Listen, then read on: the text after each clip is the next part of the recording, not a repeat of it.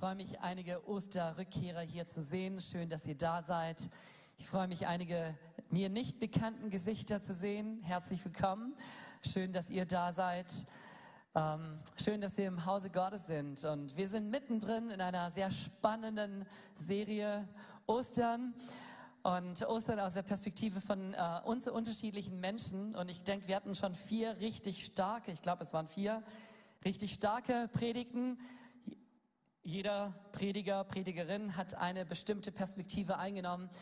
Äh, Jonas sprach über den Nikodemus. Ich habe vor drei oder vor zwei Wochen hier über Pilatus gesprochen. Meine Frau hat äh, von Jesus selbst und seinen Worten am Kreuz gesprochen. An Ostersonntag hat Pastor Tommy von den Emmaus-Jüngern gesprochen. Und nächsten Sonntag werden wir dann die Finale haben und es wird um die Frauen gehen am Grab und um Jesus, der diesen Frauen begegnet. Wer weiß, vielleicht noch um Thomas je nachdem, wie die Predigt so ausfällt. Und heute darf ich uns mitten hineinführen in eine Perspektive von einem Mann, der live dabei war.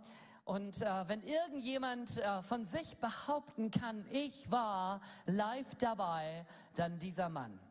Und ganz viele Aussagen, ganz viele Ereignisse, ganz viel von dem, was Jesus getan hat, wüssten wir nicht, wenn dieser Mann und mit ihm zwei andere nicht live dabei gewesen waren. Warum? Weil Jesus einerseits die vielen Jünger hatte, äh, tausende Menschen folgten ihm nach, allein 500 Menschen äh, haben den Auferstanden gesehen und vermutlich waren es noch mehr Jünger und Jüngerinnen, die unterwegs waren, die an Jesus glaubten, so Menschen wie Nikodemus. Und dann hat er diesen Kreis von 70, dann hat er diesen engen Kreis von zwölf Jüngern samt den Frauen und anderen äh, Menschen, die irgendwo im Gefolge waren, aber Leute, die eigentlich drei Jahre lang mit ihm unterwegs waren. Und dann gab es die Dreien drei ganz besondere. Und äh, die waren gar nicht so äh, elitär, aber es gab so ein paar Momente, wo Jesus sich rausgezogen hatte und dann nahm er nicht die zwölf mit, sondern er nahm die drei mit. Wir kennen die Geschichte vom Berg der Verklärung. Jesus ist auf dem Berg und auf einmal begegnet ihm, ich will das gar nicht erzählen um der Zeit willen, aber wer war dabei? Die, die drei waren dabei. Er erzählt die Geschichte, die, äh, die Bibel die Geschichte von dem jungen Mädchen. Und die Eltern waren dabei, Jesus war dabei und die drei waren dabei. Und einer von diesen dreien, sein Name ist Petrus. Und diesen Petrus möchte ich uns heute vor Augen führen und äh, die Frage stellen, wie ging es Petrus um Karfreitag? und um Ostern. Und eigentlich ist es die Frage, wie ging es den Jüngern ganz allgemein mit Ostern und Karfreitag? Und ich glaube, man muss nicht besonders ähm, einfühlsam sein, man muss keine Psychologie studiert haben, man muss sich nicht mal großartig hineinversetzen, um zu sagen, die Jünger haben sicherlich eine Achterbahn hinter sich, oder? Mal ganz ehrlich, allein die Tatsache, dass ihr geliebter Jesus, ihr Rabbi, dem sie drei Jahre lang nachgefolgt waren, wo sie alle stehen und liegen haben lassen, um diesen Rabbi, um diesen Jesus nachzufolgen, wo sie eigentlich zu der Erkenntnis gekommen waren, dass dieser Jesus nicht nur irgendein Lehrer, nicht nur irgendein Prophet, nicht nur irgendein Meister, sondern Gott höchstpersönlich ist, der ich bin ist. Da, davon waren sie davon absolut überzeugt. Deswegen schreiben sie ihre Evangelien, das Evangelium von Johannes, das Evangelium von, von Matthäus und so weiter. Sie schreiben und äh, sie zeichnen ein eindeutiges Bild. Und dieser Jesus war gestorben. Der Tag danach, wie sah, wie sah der Tag danach aus? Ein Tag voller Hoffnungslosigkeit, voller Traurigkeit. Wir haben Ostern und wir haben kein Osterwetter, wenn wir ehrlich sind, sondern wir hatten Urlaub und ein Tag verregnete als der andere. Ja, und ich kann dir sagen, das ist nicht ein Prozent von den Gefühlen, die diese Jungs und Mädels erlebt haben. Was für eine schreckliche Hoffnungslosigkeit, Perspektivlosigkeit hat sich breit gemacht. Es ging bergab, dann steiler bergab, bis sie im senkrechten, bis sie im Fallflug waren. So in der Achterbahn, vielleicht kennt ihr das, wenn es wirklich 100 Grad einfach äh, senkrecht runtergeht und du hast keinen Boden mehr unter den Fühlen. Du fliegst gefühlt, gefühlt, aber es fühlt sich nicht gut an. Und irgendwann landest du und dort, wo du landest, tiefer geht es nicht mehr. Meine Predigt heißt einmal zur Hölle und zurück oder zwischen Himmel und Hölle. So Petrus war nicht in der Hölle. Aber ich glaube, das, was Petrus ausgemacht und erlebt hat und gefühlt hat, das war ein Gefühl der Hölle. Und ich werde es uns ein bisschen vor Augen führen und dabei gar nicht den Fokus nur auf diese drei Tage legen, sondern das Thema heißt Petrus zwischen Himmel und Hölle. Ich werde uns eine Perspektive von Petrus, wer er unterwegs ist äh, mit Jesus und was so seine Worte, seine Gedanken, seine Predigt für uns heute Morgen wäre. Und eins ist klar, er und seine Freunde, sie hatten wirklich so ein Achterbahn der Gefühle. Für alle Beteiligten waren diese Tage sehr, sehr traurig, sehr emotional, fast unfassbar. Und ähm, wenn einer wirklich, wirklich mit live dabei war, dann eben er.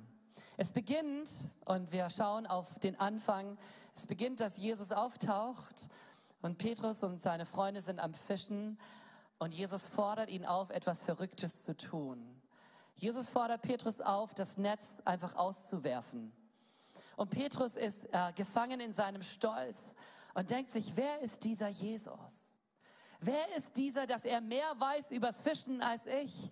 Ich bin geboren als Fischer. Ich bin der Sohn eines Fischers. Ich habe mein Leben lang nichts anderes gemacht als, als zu fischen. Und dann kommt irgendein ein Rabbi, irgend so ein Heiliger, irgendein ein Zimmermann und der weiß mehr übers Fischen als ich.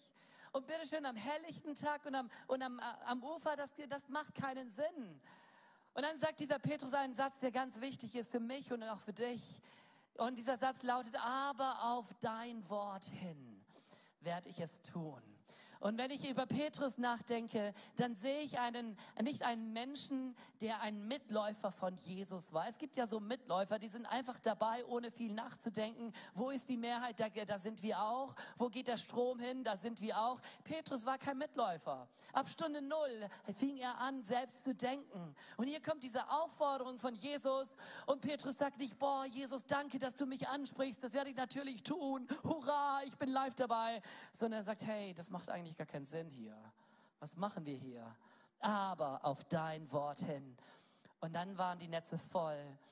Und Petrus merkt, irgendwie geht es hier nicht mit rechten Dingen zu. Und er kommt zu einer Erkenntnis und sagt, weiche von mir, denn ich bin ein sündiger Mensch. Und Jesus schaut ihn an und sagt, Petrus, heute sollst du zu einem Menschenfischer werden. Ich will, ich gebe dir einen Auftrag. Du sollst nicht mehr irgendwelche Fische fischen, sondern du sollst Menschen fischen.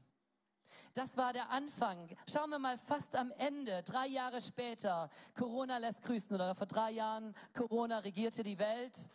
Und ich weiß nicht, wie es dir in den letzten drei Jahren so ging. So ähnlich war es Petrus. Ja, drei Jahre. Ich glaube, wir können diese Zeitspanne so ein bisschen mitfühlen. Da gab es Ups und Downs. Da gab es Täler. Da gab es Enttäuschungen. Da gab es vielleicht auch, oh, es wird doch wieder irgendwie alles gut. Da gab es einen Lockdown, wo Menschen Angst hatten. Was kommt auf unsere Welt zu? Einheitsregierung. Wir dürfen alle gar nichts mehr. Wie viele Verschwörungstheorien waren auf dem Markt? Wo, wo ist die Impfung? Oh nein, bloß nicht. Ja, was haben die Menschen alles in diesen drei Jahren gefühlt, oder? Ein Achterbahn der Gefühle. Drei Jahre ist noch nicht lange her und doch scheint es so weit herhin zu sein. Und so ähnlich ging es Petrus auch. Jesus hat ihm gesagt, du sollst ein Menschenfischer werden. Und heute an diesem Pfingsttag, wir schauen, in ein paar Wochen feiern wir Pfingsten, heute ist Pfingsten in meiner Predigt, predigt äh, Petrus. Und an diesem Tag ist er spätestens an diesem Tag ist die Prophetie wahr geworden, war er wirklich ein Menschenfischer geworden. Und vielleicht der größte Menschenfischer bis zu seiner Zeit. 3000 Menschen haben nicht nur gesagt, hey, wir kommen nächsten Sonntag wieder, deine Predigt spricht uns echt an, wir sind innerlich berührt. 3000 Menschen haben nicht nur gesagt, boah, Petrus, das, was du sagst, hört sich gar nicht so schlecht an, wir müssen dem Ganzen mal so ein bisschen auf den Grund gehen, wir fangen mal an, die Bibel zu lesen, so wie ich predige. Am Ende fordere ich auch äh, Menschen her heraus und sage, hey, macht euch auf die Suche, macht euch auf die Socken, sondern 3000 Menschen haben sich entschieden für Jesus, ließen sich taufen, haben ein sichtbares Zeichen gegeben. Wir wollen Jesus nachfolgen, genauso wie, wie ihr. Was für eine Predigt. Er ist zu einem Menschenfischer geworden. Und ich denke mir, das war so ein bisschen der Himmel, oder? Petrus war angekommen dort, wo er gerne hin wollte. In, in diese Perspektive, die Gott für ihn hatte. Und übrigens hat die Gott nicht nur für Petrus, sondern auch für dich und für mich. Der Auftrag eines Evangelisten, der Auftrag eines Botschafters, der Auftrag, dass wir Menschenfischer sind, ist unser gemeinsamer Auftrag. Es ist nicht nur der Auftrag von Petrus, sondern es ist auch deiner und auch meiner. Und jetzt schaut, schaut Petrus ein wenig äh, zurück und merkt sich, hey, was für anstrengende Jahre liegen hinter mir. Wisst ihr, Petrus war kein Softie. Petrus war kein emotionaler Typ, der von jedem Wind äh, weggeweht wird. Es gibt ja so Menschen, da weht ein kleiner Wind und die sprechen vom Orkan, oder? Es gibt so kleine äh, so Menschen, die, äh, die erleben irgendein äh, Wehwehchen und du denkst, sie sind kurz vorm Sterben. Äh, aber Petrus war anders. Der war hart im Nehmen. Und ganz ehrlich, man konnte eigentlich gar nicht anders als hart im Nehmen zu sein, wenn man bei Jesus war. Ab Stunde Null war so. Die erste Predigt und Petrus ist live dabei. Und was wollen die Menschen machen? Sie wollen Jesus umbringen. Nach der ersten Predigt wollen sie Jesus umbringen. Sie wollen ihn den Berg runterwerfen und Jesus schreitet in ihrer Mitte einfach durch. Eigentlich auch, auch ein Wunder irgendwo. Aber Petrus wusste, hey, dieser Weg wird kein leichter sein. Dieser Weg ist herausfordernd. Und da sind ständige Anfeindungen. Die Anfeindungen der Pharisäer, der Sadduzäer, der religiösen Elite war so ein bisschen wie der Straßenverkehr, den wir alle ausblenden, oder? Vielleicht wohnst du, wir wohnten jahrelang am, äh, an der Straße, der Lärm war da, aber wir haben ihn gar nicht mehr gehört, wir haben ihn ausgeblendet. So ähnlich war dieses Geräusch der, der Menschen, die gegen Jesus waren. Die Jünger hatten das schon längst ausgeblendet. Und auch, dass das Volk ein wenig wetterwendisch sein würde. Dass das Volk so ähnlich ist wie das deutsche Aprilwetter, oder? Äh, Sonne und Regen, alles an einem Tag und denkst, hey, was willst du? Entscheid dich. Soll ich ein T-Shirt anziehen oder soll ich mit Jacke rausgehen? Ich war gerade mit Jacke an, jetzt kann ich wieder. So ähnlich ist das Volk auch. Heute hü, morgen hot. Da lesen wir von einer ganz wichtigen Geschichte über Petrus. Da predigt äh, Jesus und er hält eine, eine gigantische Predigt und er bewirkt Wunder und Zeichen. Und am Ende werden die Menschen noch satt. Das ist das Allerbeste.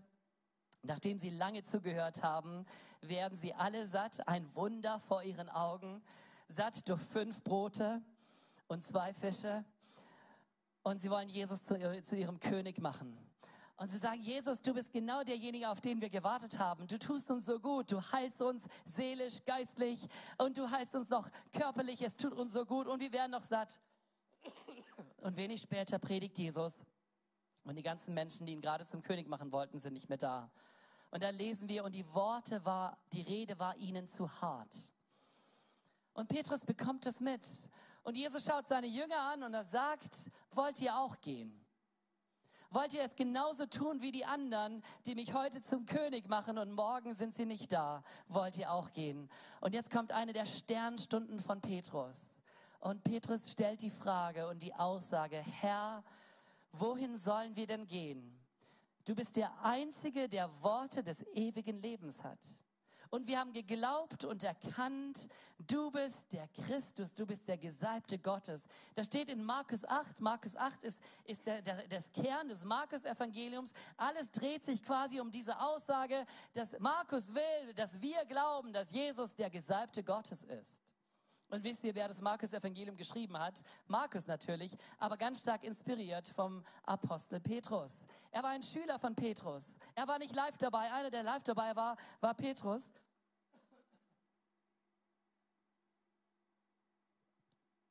Das Aprilwetter hat bei mir zugeschlagen, ja, so bisschen Fahrradfahren, T-Shirt und dann doch Regen und irgendwie. So, wer hat den Markus inspiriert? Er war nicht live dabei gewesen, aber einer war live dabei namens Petrus. Und Petrus berichtet und nimmt seinen Schüler mit hinein und sagt, so und so war's. Und damals habe ich diese unglaubliche, coole Aussage getroffen. Ich, ich, Petrus, habe gesagt, Herr, wohin sonst sollen wir gehen? Du allein hast Worte des ewigen Lebens. Und wir haben geglaubt und erkannt. Und dann hat Jesus diese Aussage geadelt und hat gesagt, das hat nicht, äh, nicht Fleisch und Blut dir offenbart, sondern das, das hat mein himmlischer Vater dir gesagt. Sorry nochmal.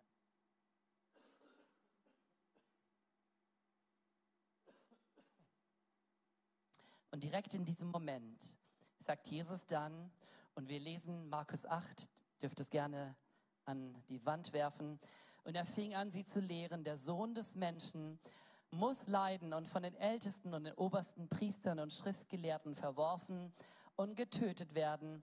Und nach drei Tagen wird er wieder auferstehen. Und Petrus hört zum ersten Mal diese traurige Aussage.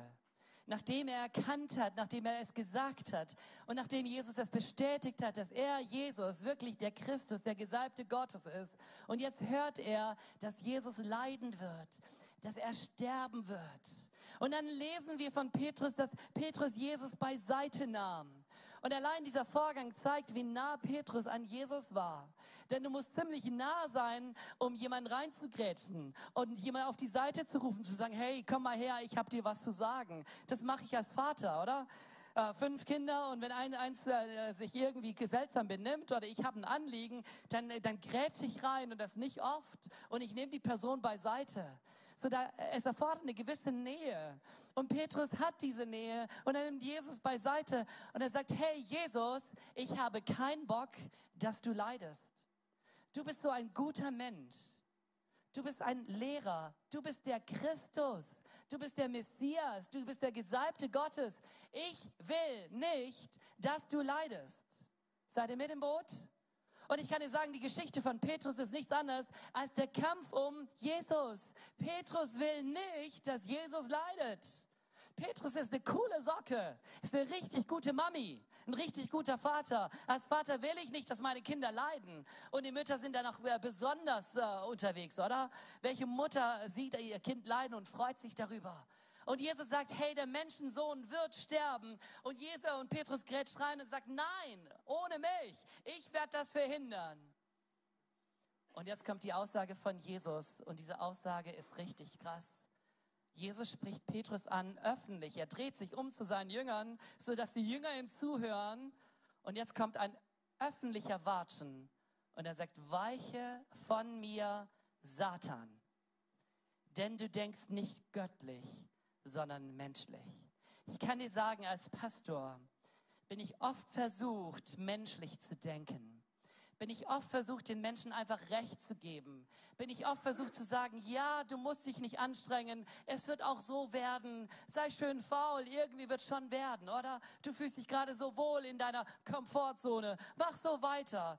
Da will ich den Menschen nicht sagen, hey, die Beziehung, in der du gerade lebst, ist eigentlich nicht von Gott, die ist, der, warum? Es fühlt sich so gut an. Also bin ich schnell auf diesem menschlichen Trip und sage, ja, ja, ich verstehe dich, ja. So ähnlich wie ging es Petrus auch. Der wollte nicht, dass Jesus leidet. Und Jesus widersteht ihm sehr heftig, sehr, sehr heftig. Er spricht ihn an und sagt, weiche von mir, Satan. Denn du denkst nicht göttlich, sondern menschlich. Wisst ihr, Jesus war entschlossen. Er kam in diese, in, die, in diese Erde, er kam zu uns mit einer Mission, mit einem Auftrag. Und sein Auftrag war Rettung. Und sein Auftrag war Erlösung. Und für Erlösung, für Errettung, für Wiederherstellung war es entscheidend, dass er sein Leben lässt. Er kam als das Lamm Gottes, welches der Welt Sünde trägt. Und dafür musste er ans Kreuz gehen. Und um diesen Auftrag zu erfüllen, musste er leiden. Und hier ist Petrus. Und Petrus will nicht, dass Jesus leidet. Und wenn wir die Verleugnung von Petrus uns gleich anschauen, dann ist das eigentlich die Wurzel. Petrus will nicht, dass Jesus leidet. Er kämpft mit Jesus. Er sagt, es soll dir gut gehen. Warum? Weil du so ein lieber Mensch bist und weil ich dich lieb habe, sollst du nicht leiden. Aber die Antwort von Jesus ist, der Wille Gottes soll geschehen. Nicht mein Wille geschehe, sondern dein Wille geschehe. Und er widersteht diesem Petrus. Und jetzt geht's steil bergab. Wir sind kurz vor Karfreitag. Jesus ist zusammen mit seinen Jüngern und er sagt, einer von euch, die hier am Tisch sitzt, wird mich verraten. Und Petrus hört und ich sehe, wie er innerlich denkt, das kann doch nicht sein. Das geht doch nicht. Wir sind doch ein Teil der Lösung. Wir sind doch Mission Lösung, oder? Wir sind doch das Team Jesus. Wenn einer zu diesem Team gehört, dann wir zwölf. Und wir sollen Jesus verraten. Das kann doch nicht der Fall sein. Nie und niemals. Er spricht es nicht aus, sondern die Bibel sagt, dass einer nach dem anderen die Frage stellt, bin ich's? Und ich kann mir vorstellen, dass er erst recht schockiert ist. Aber was Petrus sagt, und bevor Petrus es sagt, äh, wird Jesus noch konkreter. Und wir lesen das, und ich danke, dass ihr es an die Wand werft. Mein Computer will mich immer im Stich lassen. Da sagt er, ihr werdet in dieser Nacht alle, alle an mir Anstoß nehmen. Denn es steht geschrieben, ich werde den, er werde den Hirten schlagen und die Schafe der Herde werden sich zerstreuen. Aber nachdem ich auferweckt worden bin, will ich euch nach Galiläa vorangehen. Da antwortete Petrus, wenn auch alle an dir Anstoß nehmen, so werde ich doch niemals Anstoß nehmen. Hey, was für traurige Worte. Jesus sagt, ihr alle, ihr alle. Und wer ein wenig in dieser Church ist, der weiß, David liebt das Wort alle, oder? Kommt her zu mir alle. Ich liebe das Wort alle. Ich liebe diesen inklusiven Gedanken, dass wir alle gemeint sind. Und den sehe ich bei Jesus so stark. Aber jetzt hört sich dieses alle ein bisschen anders an, oder? Nicht alle sind eingeladen, Kinder Gottes zu werden. Alle sind eingeladen, am Tisch zu essen. Alle sind eingeladen, Söhne und Töchter und so. Alle sind eingeladen, den Heiligen Geist zu empfangen. Alle, Halleluja. Sondern ihr alle werdet Anstoß an mir nehmen. Autsch. Autsch. Ihr alle. Denn, und Jesus wird jetzt prophetisch und er sagt, denn ich weiß es, weil es steht in der Schrift, das, was wir jetzt gleich erleben werden, was wir heute Nacht erleben werden, das hat die Bibel vorausgesagt. Und weil die Schrift es vorausgesagt hat, wird es so kommen. Denn es steht geschrieben, ich werde den Hirten schlagen und die Herde wird sich zerstreuen. Und so kam es auch. Als Jesus, der Hirte, geschlagen wurde, war die Herde nicht mehr da. Keiner war da. Wisst ihr, warum Petrus Jesus verleugnet hat? weil er der letzte Stehende war. Last man standing, oder? Er war der Letzte, der immer noch da war. Alle anderen waren weg. Lest die Bibel. Sie sind alle geflohen. Es wurde un unangenehm. Und jetzt kommt eine Aussage und mit dieser Aussage hat, hat Petrus nicht gerechnet. Da antwortete Petrus, wenn auch alle an dir Anstoß nehmen, so werde ich doch niemals an dir Anstoß nehmen. Und viele Leute legen diesen Satz aus, als dieser Mensch ist so von sich überzeugt, er ist so arrogant. Und ich sehe in diesem Satz nur eine Entschlossenheit, eine Determiniertheit, eine Entschiedenheit. Jesus, ich folge dir nach. Ich bin groß geworden äh, mit einem Lied, ich bin entschieden zu folgen Jesus. Vielleicht kennt ihr das Lied, ja? I am decided, I have decided to follow Jesus. Ich bin auf Englisch, auf Deutsch, in jeder Sprache hey, ich bin, ich bin groß geworden mit dieser Entschlossenheit. Gott, wenn alle, alle Anstoß an dir nehmen, ich nicht. Warum? Weil ich glaube, das ist die Aussage, die jeder Liebende, die jeder Christ eigentlich treffen will. Gott, auf mich kannst du bauen, denn ich liebe dich.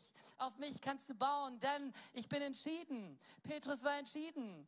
Und dann singen wir auch, wenn niemand mitkommt, dennoch will ich folgen. Und ich kann dir sagen, ich bete jede Woche, Gott, ich danke dir, dass ich nicht der einzige Christ bin. Ich danke dir für so viele Menschen, die mit mir unterwegs sind. Und ich bin so traurig für jeden Einzelnen, der nicht mehr unterwegs ist. Und ich freue mich für jeden, der dazukommt. Warum? Es ist viel leichter, viel schöner, viel eleganter, mit vielen unterwegs zu sein, oder? Sei mal der einzige Christ, das ist herausfordernd. Sei mal der Einzige, der glaubt in deiner Klasse, in deiner Uni, in deiner Firma. Sei der Einzige, der sagt, und ich glaube, dass äh, das, was gerade abgeht, falsch ist. Dann stehst du ganz schön in der Ecke. Nein, ich will nicht in der Ecke stehen, oder? Und du auch nicht. Und deswegen ist es so schön, wenn andere Menschen mit, mit uns unterwegs sind. Aber diese Entschlossenheit, ich bin entschieden, die habe ich in meinem Herzen, die hatte Petrus auch. Amen. Petrus hatte diese Entschlossenheit. Und ich ziehe den Hut vor Petrus. Und ich danke Petrus und ich sage, Petrus, danke, dass du das ausgesprochen hast. Wäre ich dort, äh, dort gewesen, ich hätte es auch ausgesprochen. Das ist mein Herz. Zu sagen, Jesus, wenn alle, ich nicht, auf mich kannst du bauen. Und jetzt kommt eine Festlegung von Jesus. Und wäre Jesus nicht Gott, würde ich sagen, jetzt kommt ein Fluch über Petrus. Denn die Worte von Jesus waren bis dato immer wahrhaftig, oder? Was Jesus sagt, ist die Wahrheit, denn er ist die Wahrheit. Was Jesus sagt, trifft auch ein. Und Jesus sagt folgende Worte. Jesus spricht zu ihm, wahrlich, ich sage dir, in dieser Nacht, ehe der Hahn kräht, wirst du mich dreimal verleugnen. So, das waren nicht die Worte von irgendwem, sondern das waren die Worte von Jesus. Du, Petrus, du wirst mich verleugnen. Und ich weiß gar nicht, wie er sich gefühlt hat, aber sie ging in die Nacht hinein. Die Bibel sagt, es war dunkel. Und Jesus schaut seine drei engsten Jünger an, Johannes, Jakobus, Petrus. Und er sagt, könnt ihr mit mir wachen? Denn diese Stunde ist die Stunde der, der Finsternis. Bitte. Und sie sind im Garten und Jesus geht durch, durch die Hölle. Er ging durch die Hölle für dich und für mich. In dieser Reihe haben wir schon bereits über diese Gefühle, die Jesus dort erduldet hat, gesprochen. Karfreitag. Und Jesus ist in diesem Garten Gethsemane und er sagt, wenn irgendwie möglich, lass diesen Kelch an mir vorübergehen. Aber nicht mein Wille, sondern dein Wille geschehe. Und dann kommt er zurück zu seinen Ängsten, zu seinem Team, zum Team Jesus. Okay? Es gibt so Teams von Menschen. Und die Menschen, mit denen du dich umgibst, wo du ganz viel reinlässt, auf die baust du innerlich. Und Jesus baut auf Petrus. Und er schaut Petrus an und sagt, könnt ihr jetzt, da ich es brauche, mit mir stehen? Ich brauche eure Unterstützung und sie schliefen ein. Wow. Und sie schliefen wieder ein. Und sie schliefen wieder ein. Und dann kam der Verräter und Jesus spricht Petrus, äh, spricht Judas an und du sagst, mit einem Kuss verrätst du mich. Und wisst ihr, was Petrus tut? Petrus ist in, ganz in seiner Rolle. Und seine Rolle war, ich werde für meinen Meister kämpfen, denn dieser ist ein guter Mensch. Er ist kein Übeltäter, sondern er ist ein guter Mensch und er, er, er nimmt sein Schwert und er kämpft für seinen Herrn.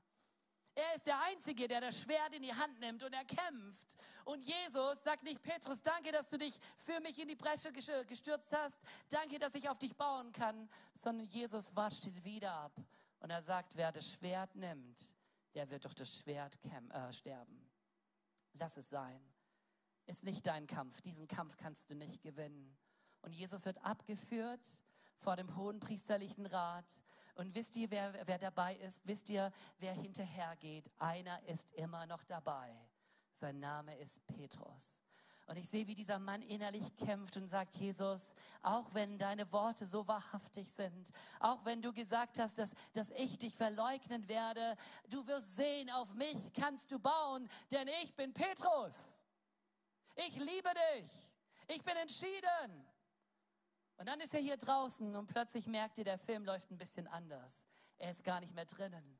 Da drinnen hört er die Stimmen und er spürt Gelächter und er spürt, er kann nicht eingreifen. Und Petrus war so ein Macher, er musste eingreifen, aber jetzt gab es nichts zum Eingreifen. Und er saß nur dort und er überlegt sich, wie kann ich hier irgendwie ein Teil der Lösung sein? Und dann wird er angesprochen und wir lesen das in der Bibel und die Worte sind nicht besonders nett ein, eine Magd, eine, ja, eine Magd spricht ihn an und sagt, auch du warst mit Jesus, dem Galiläer. Petrus, Jünger von Jesus aus Galiläa. Petrus, Jünger von Jesus Christus, dem Sohn Gottes. Das hörte sich bis, bis dato so gut an, oder? Zeichen und Wunder, Totenauferweckungen, Heilungen, Blinde sehen, Lahme gehen. Und er ist immer live dabei. Halleluja und ich bin Petrus, der Jünger von Jesus. Das hörte sich richtig gut an. Und jetzt haben diese Worte eine andere Klangfarbe. Jetzt hören sie sich nicht nach Farbe an, sondern sehr dumpf, sehr bedrohlich, sehr gefährlich. Du bist auch einer dieser Übeltäter. Du bist auch einer der, derjenigen, die wir gleich an den Kragen gehen werden. Du bist auch einer derjenigen, dein Meister, den werden wir gleich kreuzigen, dich kreuzigen wir gleich mit. Pass mal auf. Das hörte sich nicht gut an. Und Petrus überlegt sich und denkt sich, wie komme ich aus dieser, dieser Nummer raus? Aber, aber ich, ich bin in dieser Nummer, was sage ich? Und jetzt kommt es, er, er ist ganz zögerlich und er sagt, ich weiß nicht, was du sagst. So, er verleugnet Jesus nicht wirklich, oder? Er weicht aus. Ich weiß nicht, was du sagst. Vielleicht wird diese Geschichte in der Bibel so der, dermaßen betont, weil wir manchmal so sind wie Petrus, oder wir weichen aus. Wir wollen uns nicht outen. Wir, stehen nicht zu der Wahrheit, wir stehen nicht zu dem Christus, sondern wir verschweigen es. Wir tun so, als ob, als ob wir bei der Mehrheit sind. Aber die Mehrheit hat hier nicht recht, oder? Die Mehrheit hat Jesus gekreuzigt. Die Mehrheit hat Barabbas gewählt. Wir tun so, als ob wir äh, bei den anderen wären, weil es einen Preis kostet, äh, auf der Seite der Wahrheit zu stehen, auf der Seite Jesu zu stehen. Und er weicht nur ein bisschen aus und er sagt, hey, ich weiß nicht, was du sagst. Und dann spürt er die bösen Blicke und Angst ist immer ein schlechter Ratgeber. Und dann kommt eine weitere Magd und sie sagt, hey, auch dieser Und damit spricht sie nicht ihn an, sondern die anderen. Auch dieser war mit Jesus, dem Nazarener. Und man spürt, der Druck nimmt zu. Es wird unbequem. Menschen, Augenpaare starren Petrus an. Auch dieser. So, sie zeigt mit ihrem Zeigefinger auf, auf, auf, auf den Petrus und sagt, hey Leute, schaut, auch dieser Kerl. Es wäre nicht mehr ein Ansprechen von, kann es sein, dass du auch zu Jesus gehört, sondern auch dieser Kerl. Kennt ihr das? Boah, Petrus wird, äh, äh wird entblößt vor allen. Auch dieser gehört zu diesem Jesus. Und Petrus weiß nicht so recht, wie er rauskommen kann. Und er fängt an und er sagt, hey, ich kenne den Menschen nicht. Ich kenne den Menschen nicht. Da wird die Verleugnung noch klarer. Er spricht nicht mal von Jesus, vom Christus, sondern von dem Menschen. Und er verleugnet ihn zu kennen. Da entsteht Distanz. Und jetzt, wo er diese Antwort gebracht hat, sagen sie alle, doch, doch, sicherlich, du musst einer von ihnen sein, denn deine Sprache verrät dich. Und dann ist er an dem Punkt und er verleugnet Jesus. Und er sagt, verflucht soll ich sein, wenn ich diesen Christus kenne. Und dann kräht dieser Hahn, von dem Jesus gesprochen hat. Und in einer anderen Version heißt es, und Jesus schaute ihn an. Und ich weiß nicht, was in diesem Blick war, aber ich bin mir sehr sicher, wir haben zwei Opfer. Auf der einen Seite Jesus, der gerade enttäuscht wird, der verleugnet wird. Jesus, das Lamm Gottes, der alles erlebte, dass selbst seine engsten Freunde ihn verlassen und verleugnet und verraten haben. Darüber haben wir Karfreitag gehört. Und auf der anderen Seite den Täter. Aber der Täter war der beste von seinen Jüngern. Der Täter war der Einzige, der da war. Der Täter war doch derjenige, der Last Man Standing war. Aber auch er konnte nicht anders, als zu sagen, hey, ich kenne diesen Jesus nicht. Und dann sagt die Bibel, und er ging raus und er weinte bitterlich. Was können wir von Petrus lernen? Ich feiere Petrus. Wisst ihr warum? Weil Petrus ganz tief, ganz, ganz tief immer noch wusste, auch wenn ich versagt habe, Gott steht immer noch zu mir. Auch wenn ich eine Flasche leer bin, Jesus liebt mich immer noch. Woher weiß ich das? Die ganze Schrift zeigt es, die ganze Bibel zeigt es und sein Verhalten zeigt es.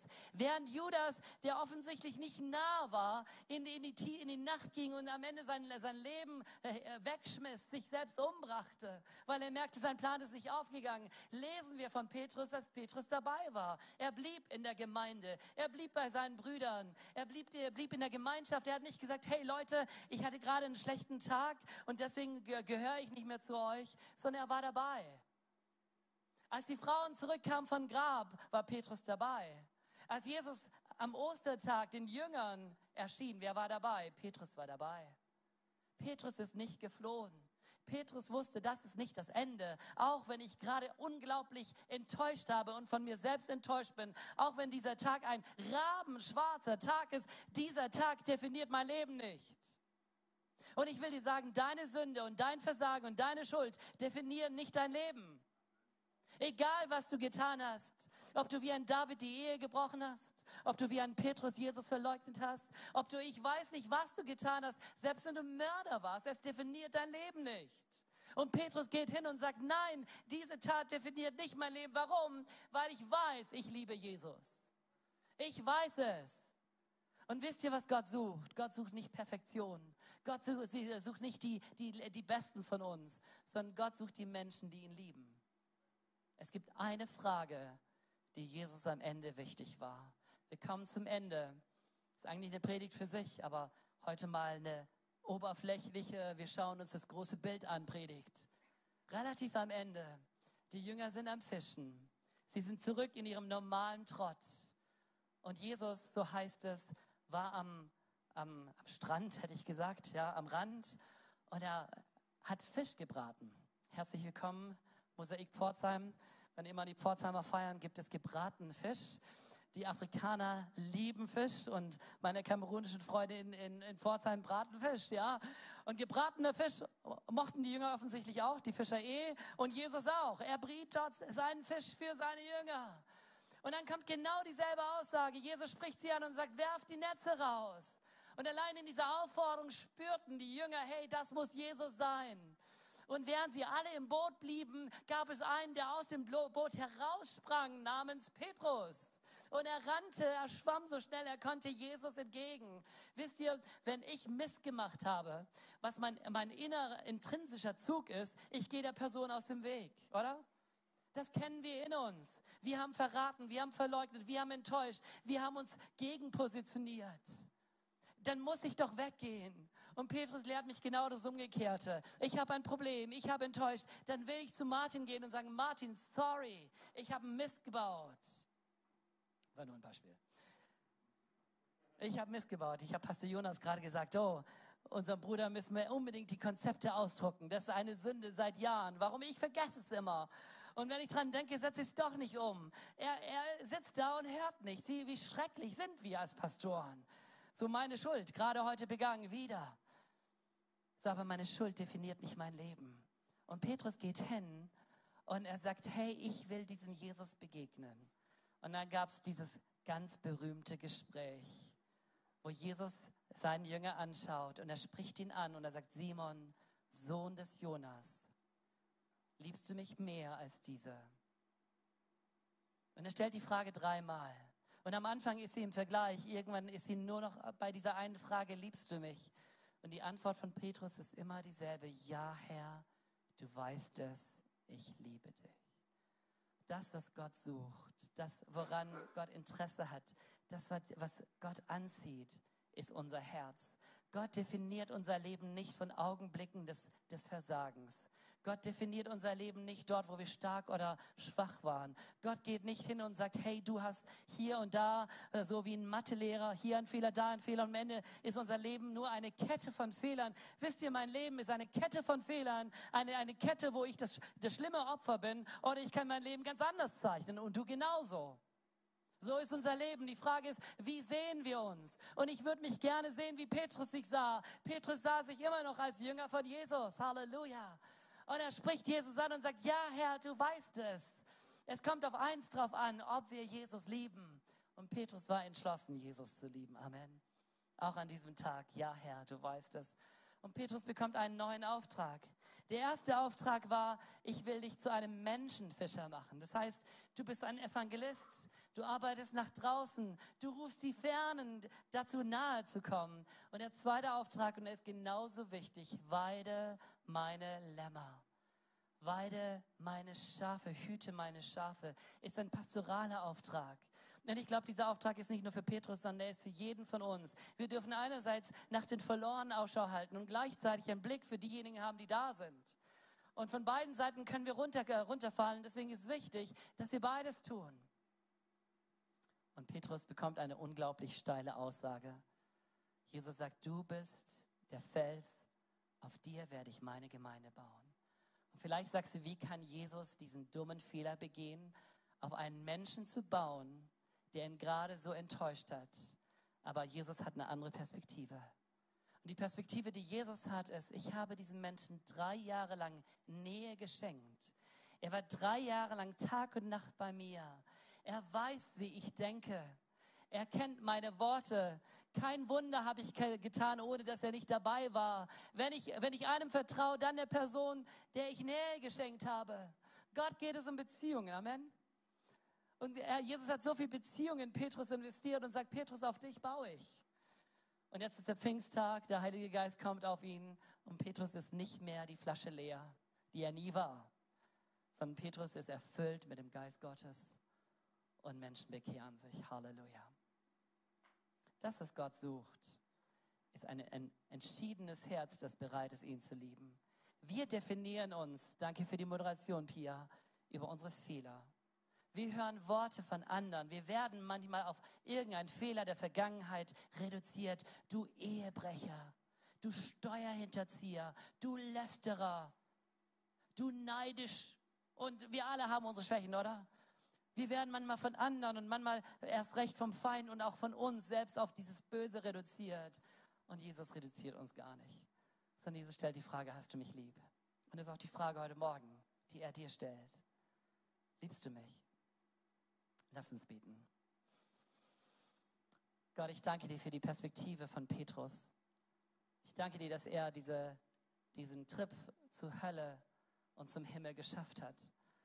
Danke, dass er nicht ausgestiegen ist wie ein Judas im Tiefpunkt, sondern danke, dass er den Tiefpunkt überwunden hat, wissend, Jesus steht immer noch zu mir. Und wenn ich versagt habe, die Liebe Gottes ist immer noch da. Auch wenn ich untreu bin, so ist er dennoch treu. Jesus, danke dafür. Danke für diesen vorbildlichen Menschen, der gekämpft hat für seinen Herrn. Vielleicht, vielleicht im falschen Weg, aber aus dem richtigen Herzen, dem richtigen Motiv. Jesus, danke, dass auch das in deinem Wort, in deiner ja, Bibel abgeschildert ist, dass wir merken, nicht immer das, was wir menschlich für richtig halten, ist das Richtige, sondern wir dürfen Dinge beurteilen von der Ewigkeit her. Gott, hilf uns, Ratschläge zu geben aus der Sicht der Ewigkeit. Hilf uns, Menschen ja zu begleiten aus der Sicht der Ewigkeit. Hilf uns nicht nur Daumen hoch, weil es angenehm ist zu geben, sondern Menschen die Wahrheit zu sagen. Gott, und ich bete so, so sehr, dass wir ja durch dieses Tal wie ein Petrus durchgehen, dass wir nicht wegrennen von Gemeinde, wegrennen von Gemeinschaft, weg, wegrennen von deinem Wort, sondern dass wir wissen, gerade in meiner Schwäche brauche ich die anderen. Gerade in dieser Stunde der Not brauche ich die Stütze, den Rat, den Support, den Beistand meiner Geschwister, Gott. Ich bete so sehr, dass wir von Petrus lernen, nicht zu fliehen, sondern zu bleiben. Gott, und ich danke dir, dass du diese Frage stellst. Hey, hast du mich lieb? Danke, dass wir bei dieser Frage sagen können, ja Herr, du weißt es. Du weißt, dass ich dich liebe. Halleluja. Möchtest du heute, heute Morgen auch sagen, ja Herr, du weißt, dass ich dich liebe? Ist da jemand? Und diese Frage gilt uns allen. Also meine Hand ist oben, ja. Lebe ich Jesus auf jeden Fall? Darf mal fragen, lieben wir Jesus? Darf Jesus von uns wissen, dass wir ihn lieben? Wir haben unsere Augen geschlossen, dennoch ist es eine Herzensfrage. Es war ein Tête-à-Tête, -tête, ein persönliches Gespräch, nur Petrus und Jesus. Hast du mich lieb? Und Petrus antwortet dreimal, ja, du weißt es. Liebst du Jesus? Halleluja. Amen.